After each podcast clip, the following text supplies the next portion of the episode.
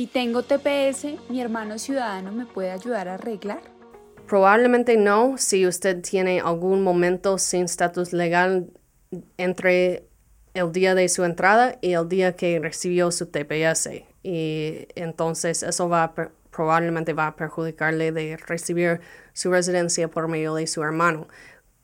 Aunque tiene la entrada legal por el hecho que un hermano ciudadano no es una familia inmediata, no puede tener tiempo aquí sin estatus legal uh, si quiere arreglar dentro del país. Eso es un poco complicado. Más importante, el tiempo de espera por hermanos de ciudadanos es más de 13 años ahora, creo.